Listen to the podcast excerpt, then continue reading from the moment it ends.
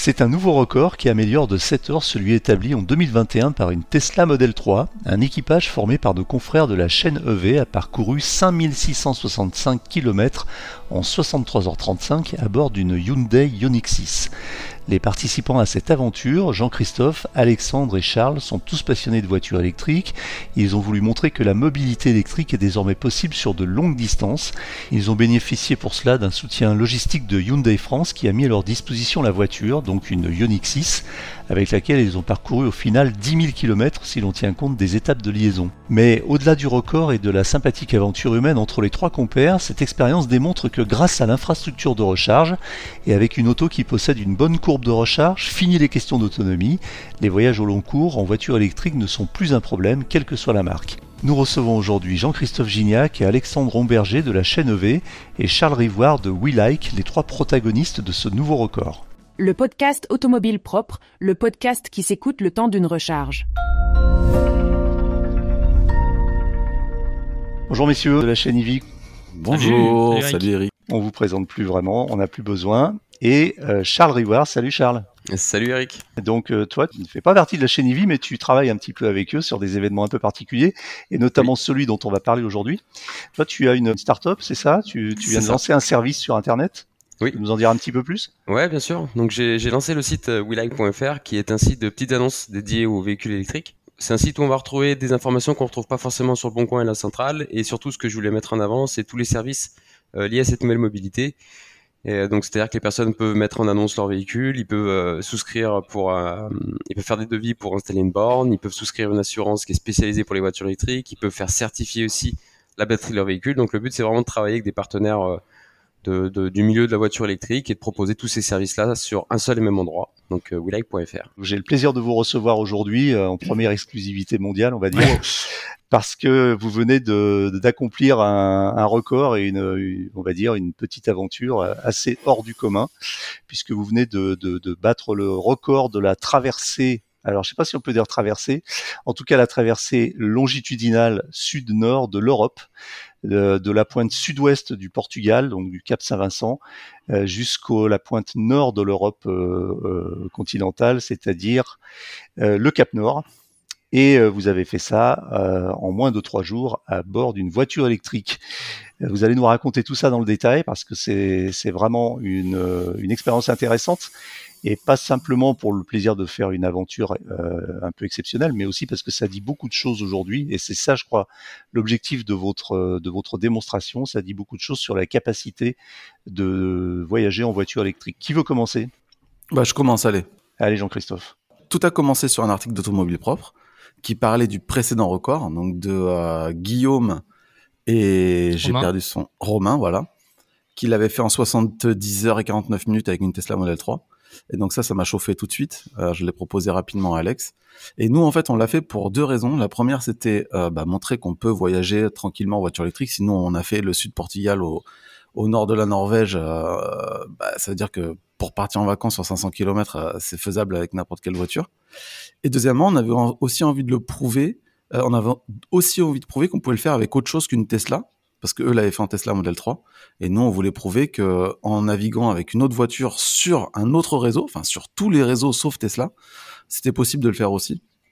Et puis euh, on a été en plus euh, euh, poussé par tout ce qu'on a vu passer comme euh, reportage à la télévision euh, sur des gens qui faisaient des road trips en de 400 km en 12 heures avec des OE et tout. On s'est dit qu'il fallait qu'on fallait que face à entre guillemets l'incompétence de certains journalistes, c'est un peu dur, mais voilà, il fallait qu'on place une, certaine expertise et qu'il y ait un juste milieu ensuite qui se fasse quoi. Donc c'était aussi l'idée de contrebalancer un petit peu tout ce qu'on a pu lire, voir et entendre ces derniers temps sur le, les voyages euh, en voiture électrique. Euh, comment ça s'est passé? Vous avez donc fait ce périple à bord d'une euh, Hyundai Ioniq 6. Vous aviez un deal avec la, la marque Hyundai ou euh, vous avez acheté une voiture pour l'occasion Non. Alors moi j'ai une Ioniq 6 en l'occurrence personnelle, mais euh, c'était pas la plus efficiente. Euh, donc on voulait la plus efficiente et en l'occurrence c'est la propulsion avec les jantes 18 pouces. Et donc okay. là Hyundai, on les a contactés pour pour voir s'ils étaient intéressés d'être partenaires. Et du coup, ils nous ont fourni la voiture. Quelle est le, quelle est l'autonomie euh, théorique WLTP de cette de ce modèle, Alors, de cette 612 km si je dis pas de bêtises. Euh, 614, je crois. Ouais, 612, 114 sur les rétro-caméras. enfin bon, bref. Plus de 600, quoi. Et alors, comment ça s'est passé d'un point de vue concret, d'un point de vue logistique? Vous avez récupéré la voiture au sud du Portugal ou euh, euh, c'est une voiture du parc presse euh, de Hyundai Portugal ou est-ce que c'est Hyundai France qui a envoyé la voiture là-bas? Alors non, on aurait bien voulu. au final, la voiture a été descendue de Paris jusqu'à Bordeaux. Donc nous, on l'a récupérée à Bordeaux. Donc on a fait un premier trajet Bordeaux-Portugal la veille ah du départ. mais qui a, été, qui a, été, très très utile pour le coup ça nous a permis de vraiment jauger la voiture et, et grâce au trajet euh, Bordeaux-Portugal, on a pu mesurer vraiment sa conso et ce qui nous a permis de, de tuner entre guillemets notre planificateur d'itinéraire pour ensuite euh, avoir un trajet dont on savait que c'était les bonnes consos et voilà quoi. Alors vous avez, vous avez donc euh, récupéré la voiture et puis le jour J, vous partez du, du Cap Saint-Vincent et direction le Cap Nord. Et là, euh, quelle était euh, la procédure? Je crois que vous avez vous vous êtes imposé un certain nombre de, de règles euh, que vous avez observées pendant tout le trajet. Tu veux y aller, Charles? Ouais, alors. Ouais, ouais. Alors déjà, on avait effectivement, euh, lors du précédent encore, il y avait quand même des règles, c'était de pas prendre de ferry et de respecter les limitations de vitesse. Donc ça, c'est quelque chose effectivement euh, qu'on souhaitait aussi mettre en avant. Euh, ensuite, effectivement, pour planifier les itinéraires, donc on a utilisé l'application ABRP et ChargeMap. D'accord. Euh, suite effectivement, comme l'a dit JC, euh, la veille, ça nous a permis de bien comprendre le véhicule et de rentrer, on va dire, les bonnes données euh, dans, dans ces planificateurs. Et du coup, effectivement, on a pu sélectionner les réseaux où on voulait recharger, essentiellement du Unity pour la majorité des recharges. Et effectivement, donc on s'est dressé un petit, euh, un petit, un petit, voilà, un petit, un petit planning de route avec euh, tous nos arrêts et on avait quand même la ligne directrice de dire ok, quoi qu'il se passe, on, on suit cette. Euh, Juste pour revenir au planificateur, nous on avait le choix entre deux planificateurs. Du coup, euh, il y avait ChargeMap et ABRP. Alors ChargeMap c'est un planificateur surtout mobile qui est hyper ergonomique, hyper simple à utiliser, qui est customisable. qui est vraiment très très bien. Et de l'autre côté, il y a ABRP, lui c'est plutôt un truc un peu tech, un peu geek, surtout un petit peu PC, ordi quoi, on va dire. Nous, on a opté pour ABRP juste parce que ABRP permet de modifier euh, la consommation de référence à 110 km/h. Et donc, comme on a dit, nous, on a, on a utilisé notre trajet aller euh, de Bordeaux jusqu'au Portugal pour définir cette consommation et ça nous a permis d'avoir un, trajet un peu plus fin et d'optimiser un petit peu plus euh, les recharges. Le planificateur de la Hyundai vous paraissait insuffisant en fait, le planificateur Hyundai, le problème, c'est qu'il est, on arrivera potentiellement à bon port, mais il sera pas suffisamment euh, optimisé. Euh, en tout cas, dans le cadre d'un record comme là, on voulait le faire. Euh, on voulait vraiment optimiser les charges, les points, vérifier que les bornes étaient. surtout, c'est là où ChargeMap nous a servi, l'application principalement, c'était pour vérifier les commentaires, les avis sur la borne. Est-ce que les gens ont réussi à charger? Est-ce qu'elle est bien ouverte la borne? Parce qu'on a, on peut avoir des cas d'ailleurs où le planificateur de la voiture nous envoie sur une borne qui n'est pas encore ouverte on a déjà vécu hmm. ça, nous, dans nos expériences. Et du coup, on voulait vraiment euh, retirer tout risque euh, dans ce parcours et que tout soit validé avant même qu'on arrive sur la borne. Alors l'avantage d'un planificateur de, intégré dans la voiture, c'est que généralement, théoriquement, il préchauffe, enfin en tout cas, il préconditionne la batterie avant d'arriver au point de, de, recharge avec un planificateur extérieur, euh, Jean-Christophe, ça fonctionne comment? Vous, vous avez la possibilité de faire de la pré préconditionnement manuel sur la Hyundai? Eh ben en fait, en gros, ce qu'on a fait, c'est que euh, la plupart du trajet, en tout cas tout ce qui était au sud, on n'a pas utilisé euh, du tout le, GPS de la voiture et ça préconditionnait pas mmh. et on arrivait quand même à nos 230 kW en charge, en pic. Et c'est que quand on a commencé à attaquer le froid et, que en fait on on rentrait. Nous, on, s'était fait un, Google Sheet avec toutes les toutes les toutes les stations sur lesquelles on voulait s'arrêter avec des liens Google Maps. Donc, on s'envoyait tout en Google Maps et on utilisait Android Auto et ABRP.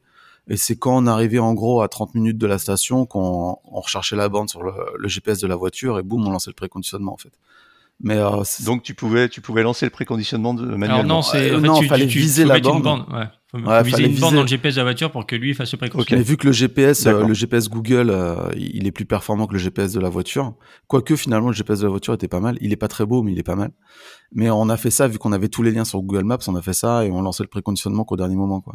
Donc euh, le record, c'est quoi? Vous avez fait la distance. C'est quelle distance et en combien de temps exactement? Alors c'est 5665 km. Vas-y, bah, attends, je te qu'on a qu'on a fait en 63h35. 5665 km en 63h35, ce qui, euh, ce qui tombe le record précédent de combien de distance et d'heures? 7h14 enfin, de moins. Euh, sur la même distance. Par contre, non, ils ont fait, je crois, eux, 200 ou 220 km de plus de mémoire. Ouais, Du fait que effectivement ils privilégiaient les, les superchargeurs Tesla, et ben effectivement ça leur a fait faire un détour de plus de 220 km comparé à nous effectivement où on a vraiment optimisé le trajet. Après eux c'était en 2021. 2021 euh, euh, le réseau de bornes n'était pas aussi étendu qu'aujourd'hui, même pour même pour Tesla. En fait eux ils ont fait un hmm. détour, ils sont restés beaucoup plus longtemps que nous au Portugal qui a des routes qui roulent pas très vite. Et en fait, non, on leur a pris deux heures rien que sur le Portugal. Enfin, rien que sur l'Espagne, en fait. À la frontière française, on avait deux heures d'avance déjà. Et euh, pareil au nord, en fait, au nord du cercle polaire, là-haut, eux, ils ont dû faire un détour euh, plus à l'ouest que nous pour aller chercher un superchargeur et revenir sur notre route. Et là, ils ont perdu aussi quelques kilomètres. Vous avez roulé à quelle vitesse moyenne sur l'ensemble du périple? Un peu moins de 100, je crois que 190 et 100 de vitesse moyenne. On a fait les vitesses max tout le temps. Et évidemment, c'était de l'autoroute ou de la voie express non-stop. 120 euh, Portugal, Espagne, 130 France. En Allemagne, on est monté à 191, je crois. Et on a roulé à 160 en gros. Ouais. Et puis après, tout le reste au vitesse max, sauf au-dessus, encore une fois, du cercle polaire, où on était de nuit, la route était mouillée, il faisait 2 degrés, et il y avait des mmh. animaux. Enfin, on savait qu'on a vu des élans et des rennes. Donc on a roulé à 80 au lieu de 100. Et euh, en Allemagne, vous avez tapé donc 191, c'est la vitesse, c'est quoi la vitesse max 100, cette voiture 180, donné pour 185, mais euh, du coup en réel compteur, en fait, euh, ça faisait 191, mmh. qui devait sûrement faire un 185 chrono, ça, certainement. Du point de vue euh, organisation personnelle, vous vous, vous, relayiez au volant. Euh, c'était des, des runs de, combien de temps chacun? Entre 2h30 et 3h30, je dirais. Disons que la moyenne, la moyenne c'est 2h30. Mais après, euh, il y a eu des runs de 3h30 et des runs plus petits parce que suivant la position des bornes. Quelle est la distance maximum que vous avez fait sur un run? Sur un relais? 400, je crois. 400 km, ouais. Ouais, 400. Ouais. Donc 400 km d'autoroute avec la Ioniq 6. Non, non, euh... ah, pas non, 4... autoroute. Non, 400 c'était en Suède, euh, c'était sur des routes, euh, tu vois, des nationales, euh, des trucs à 100, 110 quoi. Euh, petite question euh, un peu hors sujet climatique, mais qui est intéressante. C'est euh, vous, vous, avez senti une grosse grosse différence entre le sud du Portugal et le nord de la Norvège. Vous êtes passé en, trois jours de l'été à l'hiver, c'est ah ça Moi, j'étais en short au début, et effectivement, au début de la Suède, un des arrêts, on a fait ah non mais là, ça va pas continuer comme ça. Et on a commencé à changer dehors sur le parking parce qu'il faisait vraiment très froid. Et vous aviez toujours le chauffage dans la voiture, hein c'est un élément qui compte, ça, dans la, dans la, prise en compte de l'autonomie. Vous étiez toujours à 23 degrés, c'est ça Ouais, enfin, en température agréable, on a fait peut-être du 24. Enfin, on n'a vraiment pas géré de, de, consommation à ce niveau-là. On voulait vraiment être dans le confort. En sachant que la voiture qu'on mm. avait, en plus, n'était pas forcément, au final, la plus efficiente parce qu'elle n'avait pas la pompe à chaleur, c'était la version intuitive. Euh, à la base, on aurait dû avoir une exécutive, mais euh, il y a eu un incident qui fait que la voiture était accidentée avant qu'elle arrive chez nous. Euh, Et du coup, on était avec un chauffage à résistance et au final on n'a pas vraiment ressenti de, de perte significative d'autonomie. Euh, cas, ça nous a pas empêché de faire de parcours. Alors euh, hier soir avec Charles, on était, enfin Charles nous a fait le plaisir de, de venir euh, nous parler un petit peu de cette aventure à l'occasion d'une petite conférence sur la voiture électrique que j'organisais, que j'animais hier soir à Lyon. Et euh, Charles, tu nous disais que euh, tu avais euh, constaté des changements, enfin des différences entre guillemets culturelles sur les, les, les, les points de recharge entre les différents pays et notamment entre la France et d'autres pays où on était apparemment mieux lotis en termes d'accueil sur les stations de recharge en France. Ouais, c'est ça. C'est qu'en fait, euh, nous, le premier soir, on part, on n'a pas prévu de, de, boissons ou de nourriture spécifique dans la voiture. On part tête baissée en disant, ben, on va s'arrêter sur une aire d'autoroute et on, on, prendra à manger. Et en fait, au Portugal et en Espagne, eh ben, ça se passe pas du tout comme ça. C'est-à-dire que euh, on a fait notre premier stop. Euh, c'était, on était déjà en Espagne. Non, on était au Portugal. Premier stop. On est arrivé. Euh, et ben en fait, on se rend compte que la station-service est fermée. Il n'y a pas de toilette, il y a rien. Donc du coup, on a dit ok, ça va être compliqué. Et euh, la première nuit, donc on n'a pas, on n'a pas spécialement mangé le soir, et, euh, on était pressé de retrouver euh, la France parce que que ce soit le Portugal ou l'Espagne, bah, très compliqué aux arrêts recharge de s'arrêter dans un toilette ou d'avoir un, snacking à proximité, quoi. Et après, dans les pays suivants, vous avez traversé quel pays? Donc euh, Portugal, Espagne, France, Allemagne, Belgique, Belgique, Allemagne, Belgique, Belgique, Allemagne, Danemark, Suède. Danemark. Après, en Suède, on a passé un coup en Finlande et après la Norvège. Ok. Et euh, si vous deviez faire un petit palmarès de la qualité à la fois de la recharge et de la qualité de l'accueil dans les stations de recharge, la France sans hésiter. Ah oui. La France en ah premier. D'accord. Ah, mais c'est même euh, très au-dessus en fait. De, euh, ouais, de loin. Je pensais pas à ce point-là en fait. Euh, on se plaint souvent de nos infrastructures, pas assez de bornes, etc. Mais là, nous on avait des vraies stations. voilà, nous on avait croisé énormément de stations hors France qui étaient à deux bornes. même en Allemagne. Enfin, du coup, c'est une grosse surprise. et du coup, on apprécie d'autant plus notre infrastructure aujourd'hui deux bornes perdues au milieu de nulle part, sans aucune euh, prestation autour, sans, Alors parfois, il y avait une prestation, mais euh, sauf que la borne, les bornes avaient été ajoutées euh, très très loin de la station, mais c'était limite, fallait 20 minutes à pied pour aller à la station-service. Alors qu'en France, vous étiez donc vous êtes arrêté essentiellement ou presque ou exclusivement chez Unity, et les stations Unity, elles sont généralement sur des aires d'autoroute. Alors non, en fait, en France, on a fait deux Unity, une Shell et une Fastned et euh, bah, les trois, c'était euh, hmm. comme si ça faisait partie de la station-service en fait. Hmm. Mais euh, après, en France, on s'est arrêté deux jours. L'Allemagne, on s'est arrêté de nuit. Et en Allemagne, les, vraiment, les bornes sont vraiment, en tout cas de toutes celles qu'on a fait, elles sont vraiment plus loin que, elles sont assez loin des stations-service. Après, par contre, dans les pays nordiques, euh, bah, on en a fait beaucoup de nuit aussi. Euh, c'est un peu moins bien qu'en France. Par contre, c'est vrai que l'accueil, euh, l'accueil est sympa, quoi. C'est une autre mentalité. C'est vraiment autre chose. Là, on sort du VE, hmm. mais c'est vrai que dans les saisons de service, euh, le fait de consommer avant de payer, euh, voilà, on se fait son café et après on paye. Alors que j'étais même surpris sur une machine Starbucks de lancer le café et d'un coup voir qu'il démarre, je fais mais j'ai pas payé. Et on me fait bah non, vous payez après. ah ok, bon très bien. Ouais autre, autre, mentalité. Euh, pour revenir à la, à la voiture, donc vous avez pu constater euh, son, son efficience, pas de pas de mauvaise surprise, vous aviez toujours de la réserve et, elle, rechargeait très vite. Hein. Je crois qu'il a une courbe de recharge qui est assez impressionnante. Hmm. Ouais. Bah déjà on a une belle surprise euh, parce que quand on, quand on a été rétro, rétrogradé de version, on avait peur de pas avoir le V2L. Et il se trouve que euh, même dans la version d'entrée de gamme, euh, bah, la voiture est équipée. Donc ça, c'était vraiment. Le, le V2L, je rappelle, c'est le, le, le, le, dispositif qui permet à une voiture de recharger un appareil électrique extérieur en renvoyant le jus de sa batterie. Euh, on peut brancher un ordinateur, un barbecue. C'est ça. C'est ça. En fait, sur la Ioniq 6, tu as deux, deux systèmes de V2L. Tu en as un, c'est une prise à l'intérieur, et l'autre, c'est un truc que tu branches sur la, la, la prise T2 et qui va te permettre de recharger à l'extérieur. Et en fait, euh, mm. toutes les gammes, toutes les versions de la Ioniq 6 sont équipées de la prise intérieure. Et donc euh, nous, euh, parfait pour recharger les téléphones, les GoPro, les piles des micros, etc. Ça nous a vraiment été utile. En fait, cette voiture, elle, était parfaite pour notre trip. C'est nous qui l'avons demandé. Hein. C'est pas Hyundai qui nous a. Enfin voilà, on a on n'a pas été payé mm. par Hyundai. C'est nous qui, c'est vraiment nous qui avons mm. demandé à Hyundai de nous la prêter. Ils ont été gentils parce qu'on leur a mis 10 000 km dans la tête à cette voiture. Mais il y avait beaucoup d'espace à l'intérieur. La charge, bon, ultra rapide, c'est pour ça qu'on voulait la voiture, parce qu'on savait qu'elle était efficiente, elle chargeait vite, donc euh, elle était imbattable là-dessus. Euh, donc beaucoup d'espace, le V2L, euh, les aides à la conduite, j'ai été vraiment euh, vraiment surpris parce que bon voilà, toi aussi tu le sais, tu roules en Tesla et euh, tu fais 5000 km en Tesla, tu as envie de jeter ta voiture contre un mur tellement elle t'énerve. Et, et mhm. les aides à la conduite Hyundai, sincèrement, c'est soft. C'est voilà, c'est c'est une aide, c'est soft, jamais ça te prend la main, jamais ça te fait faire un mouvement bizarre. Euh, elle est là sur l'autoroute, elle nous a jamais lâché. Euh, le, régulateur adaptatif, il est juste parfait, pas de freinage fantôme et tout. Sincèrement, c'était c'était génial. C'était vraiment, c'est une super routière cette voiture. Et euh, sur le, v le, V2L, quand vous rechargiez vos, différents appareils, les ordinateurs, les, téléphones, les gros pros et compagnie, ça pompait pas trop sur le. Ça se voyait ou Non, bah justement, justement c'est là où je suis content de cette expérience parce qu'au final, je trouve qu'à cette expérience, on, on, casse un peu plein de, de, fake news ou fake infos sur ce sujet-là. Mmh. C'est qu'on a prouvé que justement, on peut aller loin, on peut aller vite parce qu'on roule à vraie vitesse par différentes températures et également, euh, bah, comme tu le dis, le fait de recharger les appareils euh, nous sort ouais mais si mon, euh, mon, enfant il charge son téléphone à l'arrière, je perds 100 km d'autonomie. Bah, non, c'est complètement faux. On était vraiment avec tout le confort. On a même plus utilisé la batterie dans certains cas justement avec le V2L qu'un usage normal. Et bah, ça nous a pas empêché de faire ce long parcours rapidement et en battant même un record. Et on était chargé, on était trois avec les bagages aussi. Enfin, on était vraiment dans la situation. Donc là, quand on ne sent plus que vous étiez tout seul dans la voiture, quand il y a des essais, euh, ça change pas grand-chose en fait. Euh, Est-ce que vous avez, euh, vous êtes questionné sur le choix de la voiture avant de, avant de faire ça? Est-ce que vous avez euh, eu un petit débat sur euh, où est-ce que la, vous vous êtes dit on fait ça avec la Ioniq 6 et il n'y a pas de question Alors moi, c'était une évidence avec JC, mais non, mais en fait, tu sais, nous on, mesure les consos dans, dans nos, sur notre chaîne.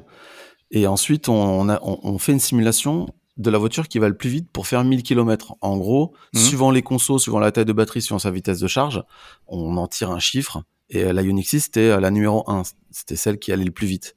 Donc pour nous, il n'y avait pas d'hésitation. Et même aujourd'hui, je me dis, je, je pense pas qu'il y ait une voiture capable d'aller plus vite que cette voiture-là. Parce qu'il y a des voitures qui ont des plus grosses batteries, mais elles vont charger moins vite. Par exemple, Tesla Model S, typiquement. et elle va consommer mm. plus aussi. T'as des voitures qui vont charger vite comme une Porsche, mais elles vont consommer plus. Et au final, euh... t'as des voitures qui vont consommer un peu moins, mais au final, ils chargent pas assez vite, euh, comme la Model 3 sinon.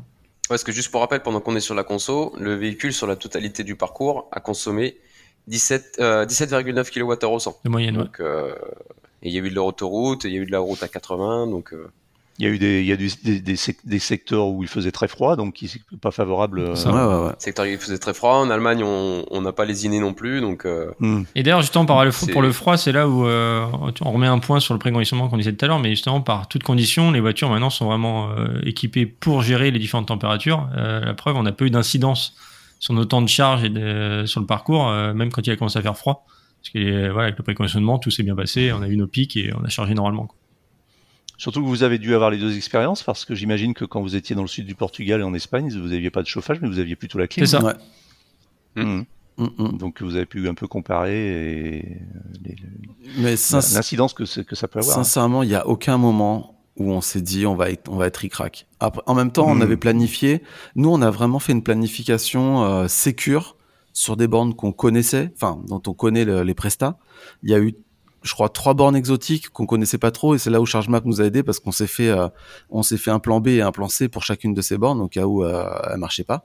Et on n'a pas eu besoin du plan B, C. On n'a pas on n'a pas eu besoin et euh, déjà on a chargé sur toutes les stations, ça a marché tout le temps. On a eu deux problèmes sur une, station Unity où il y a une bande qui marche mal, on se met sur celle d'à côté et ça passe. Et euh, nous à aucun moment, même au confort maximum, il y a aucun moment où on s'est dit là on va être ric-rac, faut ralentir ou on est toujours arrivé à plus de 10% de batterie. Je pense qu'on arrivait en moyenne à 20-25. Et, euh, et c'était. Je crois qu'on n'est même pas descendu en dessous de 15. C'était vraiment simple. Hein.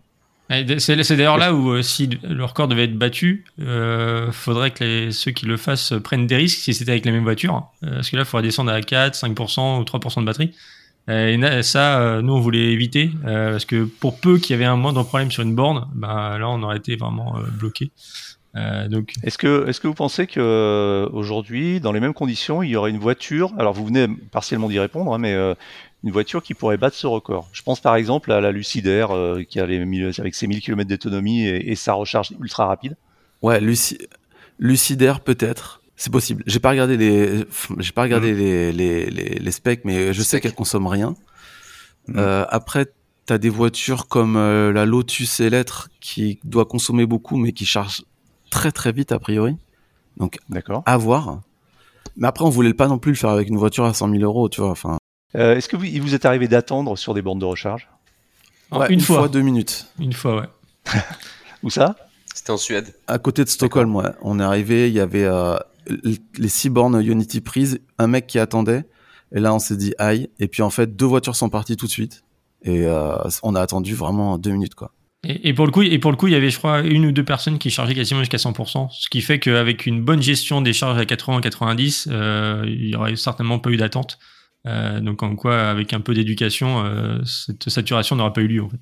Et hier, Charles, tu disais que la courbe de recharge de la Unix 6 était euh, d'une constance incroyable. Ouais, elle est, elle est, alors elle est impressionnante. Je vais laisser Alex répondre à cette question parce que vu que lui il l'a, il l'a au quotidien, il connaît plus les chiffres. Mais ouais, moi, moi été vachement impressionné et c'est ce que, c'est ce que j'ai dit hier soir, c'est qu'en fait, quand nous on arrivait à 80% de batterie, euh, je crois que de mémoire on prenait encore 170 kW de puissance et c'est ce que prenaient euh, Romain et Guillaume avec leur Tesla Model 3 euh, en début de au, début de début de charge. Donc ils étaient à 5%. Ouais, en fait, en fait, en, gros, en gros la courbe de charge à Unix 6 ou Unix 5, enfin toute la plateforme GMP euh, c'est en gros 230 quasiment jusqu'à 60%.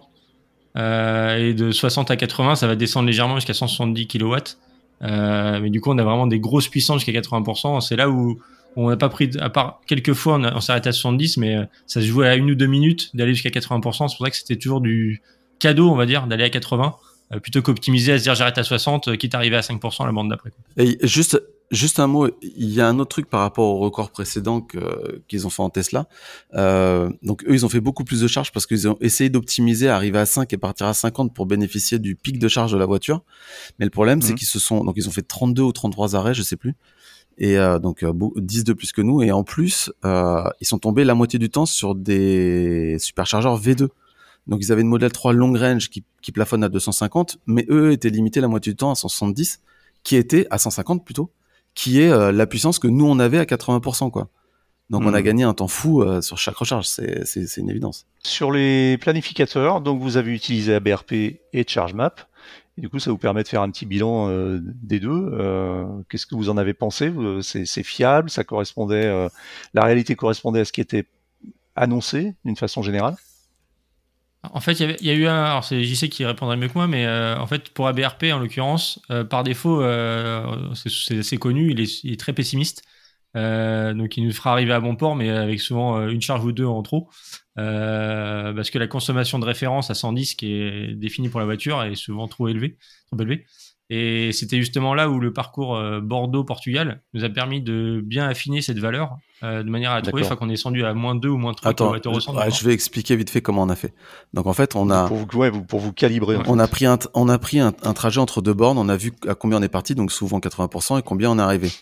Euh, la, ABRP, il y a un truc qui est vraiment sympa et qui a pas sur ChargeMap, c'est pour ça qu'on a plutôt utilisé ABRP à la base, c'est que tu peux définir une valeur de consommation à 110, la valeur de, de référence.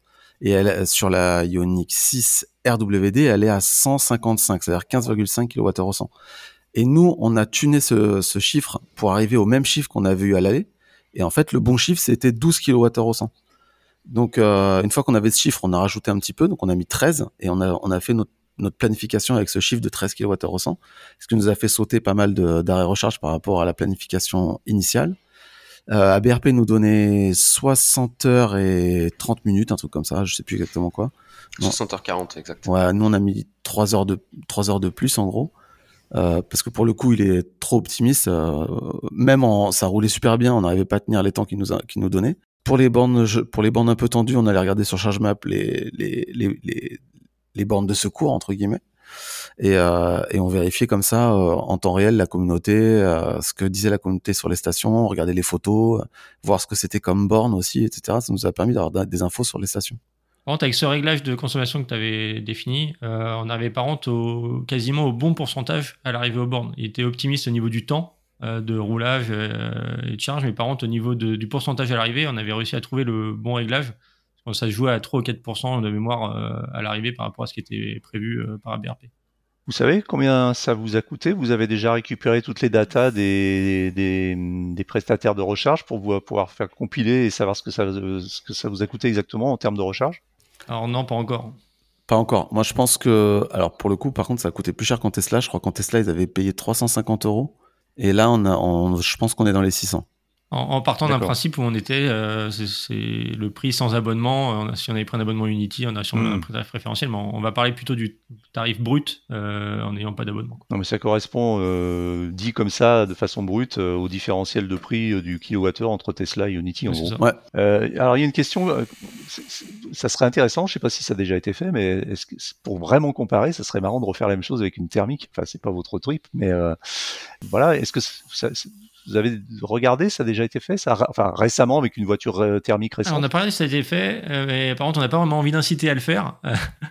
dans le principe où ce serait quand même euh, dommage au niveau impact carbone de faire ce parcours-là juste pour, pour essayer de prouver quelque chose. Par contre, on a pu faire quand même quelques petits calculs. Si par exemple, on avait fait ça avec une thermique qui faisait du 6 litres au 100, avec un réservoir qui fait 60 litres, dont 50 litres à peu près qu'on utilise pour pas arriver non plus à zéro, ça lui fait une voiture qui a à peu près 830 km d'autonomie. et du coup, ça correspondrait à 7 arrêts euh, en gros de 15 minutes pour faire le plein. Ce qui fait qu'une pause totale d'une heure 45, donc 4 heures de moins que nous. Mais sauf que ça fait des, sessions de roulage de 8 heures. Euh, hmm. Donc oui, techniquement, c'est faisable. Euh, par contre, humainement, je pense que c'est juste intenable. Euh, hmm. Donc euh, moi je miserais sur une heure ou deux de mieux, euh, peut-être avec une thermique, mais en étant quand même sur les rotules à l'arrivée. Là vous vous arrêtiez, quand vous vous arrêtiez, vous avez souvent constaté que la voiture chargeait plus vite que, que, vous, c'est-à-dire que vous étiez obligé de repartir très rapidement finalement. L'enfer de JC. Ah ouais, moi c'était... Moi, j'aime bien prendre mon temps, tu vois. J'aime bien dans les road trips euh, quand tu fais une pause, c'est génial. Tu et surtout à l'étranger, tu vois. Tu vois. Mais là, c'était un... vraiment. Hein, donc la moyenne des charges, c'était 15 minutes. Et sincèrement, c'était un enfer. Et je pense qu'effectivement, techniquement, tu peux faire mieux en thermique. Mais je pense que c'est impossible. Nous, euh, à la fin, quand on faisait des runs de 2h30, on était content. Quand ça dépassait 3 hmm. heures, on, on était dégoûté. Enfin, on, a, on avait hmm. envie de faire des rotations rapides et, et aller aux toilettes, manger, euh, se lever, euh, bouger, euh, prendre l'air. Hmm. pour l'anecdote du temps de charge, on a eu le cas justement où un matin, on, là, on commence à. En fait, tiens, il y a un McDo à côté, super, on va pouvoir manger quelque chose. Et là, on met la voiture à charger. Et au final, au McDo, ça a mis plus de temps que prévu. Le McDo était plus long que la voiture à charger. du coup, c'est la seule fois, je crois qu'on a dépassé les 80%. On est monté, je crois, à 86 ou 87%. Euh, parce qu'en fait le service était plus long pour euh, que la voiture. Donc le, la fast charge est plus rapide euh, que le fast C'est ça. ok, donc on va retrouver. oui, alors oui, le prix on en a parlé. Bah, je crois qu'on a fait le tour. Vous voulez rajouter quelque chose? Bah, c'était une expérience humaine assez folle quand même. Euh, On a quand même, au final, quand même bien rigolé entre nous. C'était quand même euh, humainement très sympa. Surtout sur le euh, retour. Je pense que vous avez, vous avez fait finalement, même si c'était certainement, on l'imagine quelque chose de d'assez de, fatigant quand même. Hein, vous avez fait, vous avez fait rêver, ou vous allez faire rêver beaucoup de monde parce que c'est vrai que ça fait envie cette, cette aventure là. Bah, on espère. Ouais, bah, on, va sortir une vidéo un peu qui retrace toute euh, l'expérience. On avait fait pas mal de stories et même on a fait des lives sur Instagram. Et puis on a aussi euh, un truc sur, sur Polar Step. Alors faut chercher Polar Step, la chaîne EV, où il y a vraiment tout le trajet avec des photos de chaque charge, etc. Euh, tout le détail des arrêts, etc. Et oui, c'était très cool. On était suivis. Et on a fait même un live à l'arrivée. Il y avait 400 personnes qui nous suivaient, genre lundi à 9h30, quoi. C'était drôle. Donc c'était une belle aventure déjà entre nous. Alors pour, pendant le record, c'était pas une très belle aventure parce que soit on conduisait, soit on roupillait en gros. Mais euh, le retour, on a mis trois jours à redescendre euh, jusqu'à Oslo euh, parce qu'on est redescendu plus tôt que prévu parce que la neige arrivait, on avait peur d'être bloqué. Bref, là, ça a été très drôle parce que pour le coup, ah on a fait un vrai road trip en voiture électrique en s'arrêtant quand on voulait, en prenant le temps de manger, etc. On a, on a bien rigolé. Mais ouais, ouais, non, c'était super, belle expérience. C'est vrai qu'on mange mal en Norvège et que ça coûte un rein? Bah, au final, Norvège, on n'a pas trop pu tester parce que on s'est juste fait un restaurant, puis après on est à vite bifurqué en, en Finlande et en Suède. D'accord. Mais euh... ouais, non, j'ai pas, j'ai pas souvenir qu'on a mangé trop de trucs exotiques. On aurait pu se mettre plus en danger là-dessus. On a mangé, on, a mangé, on a mangé beaucoup de hot dog, qui finalement est une grande spécialité des pays scandinaves. Par, par contre, il y a quelque chose que je pourrais ajouter, c'est euh, qu'est-ce qui nous aurait fallu euh, de différent pour le refaire? Euh, et, et, je pense à un truc en particulier, c'est surtout pour le, la Suède de nuit. Euh, en fait, en Suède, ils sont tous équipés euh, de, projecteurs euh, à LED au-dessus de leur plaque d'immatriculation, vraiment des 4 spots. Il y a la voiture de mamie qui est équipée avec des, phares de rallye, en fait. mais au final, quand ils, quand ils allument ça dans la forêt, d'un coup, il fait jour. Et, on a plusieurs fois eu cas où on suivait une voiture qui avait ces phares-là, parce que ça nous aidait vraiment. Et si on les avait eus, je pense qu'on aurait pu rouler un peu plus aux limitations de vitesse à ce moment-là, parce qu'on aurait pu être en sécurité à vitesse plus élevée. Je dirais même que si quelqu'un devait le refaire, il faudrait le faire en juin, parce qu'en juin, au-dessus du cercle polaire, il fait tout le temps jour. Et du coup, hmm. tu as plus ce problème de rouler de nuit et d'avoir peur des animaux, etc. Et... Vous avez vu des aurores boréales? Alors, on, un pseudo, pseudo. Alors, avec Alex, on a vu un espèce de nuage vert. On s'est dit, est-ce que c'en est une, oui ou non Et Charles nous a dit oui. Et après, on a dormi. C'était pas la, c'était pas la vodka suédoise, c'était bien. Non, on n'a euh, pas vu. Non, c'en était, mais, Charles, il faut faire du post-traitement derrière. Charles, il, nous a dit qu'il en avait vu une un peu plus belle après, mais nous on dormait. Ouais, et bah, en fait, quand j'ai pris le dernier run euh, de nuit, euh, je crois que je l'ai pris à 2h du mat jusqu'à jusqu'à 5, 5h30, un truc comme ça, où là, les deux, euh, les deux dormaient tranquillement derrière. Ce qui m'a ce qui m'a permis de me tenir, c'est qu'effectivement, je roulais tranquillement, il y avait personne. Et là, pour le coup, je l'ai vu un peu plus distinctement, donc c'était vraiment canon. Donc c'est vraiment un très beau souvenir, cette petite, ce petit tronçon en pleine nuit là. Donc vraiment très beau souvenir. Donc euh, la vidéo sur la chaîne Eevee, la vidéo euh, sur YouTube va sortir prochainement et euh, qui va retracer tout le périple en détail. C'est ça. Ok, merci beaucoup messieurs, c'était très intéressant. Merci à toi pour l'invitation. Merci Eric. Merci et puis, et puis ben, à une prochaine fois pour, pour de prochaines aventures. Sans problème. pas, pas, trop tôt hein, parce que là il faut dormir maintenant. Faut se reposer un peu. C'est vrai qu'on dort beaucoup depuis, on dort beaucoup depuis. Ah. Reposez-vous bien. Merci beaucoup. Merci Eric, salut. Voilà, le podcast c'est terminé pour aujourd'hui. Retrouvez toute l'actualité de la voiture électrique heure par heure sur automobilepropre.com. Pensez bien à vous abonner via votre plateforme préférée afin de ne rater aucun épisode.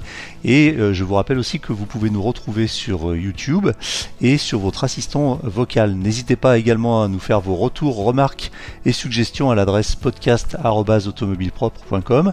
Vous pouvez aussi utiliser cette adresse pour nous poser toutes vos questions sur la voiture électrique. Nous prendrons vos questions pour y répondre dans un prochain podcast. Quant à moi, il me reste à vous souhaiter un excellent week-end et à vous dire à samedi prochain pour un nouvel épisode du podcast. Salut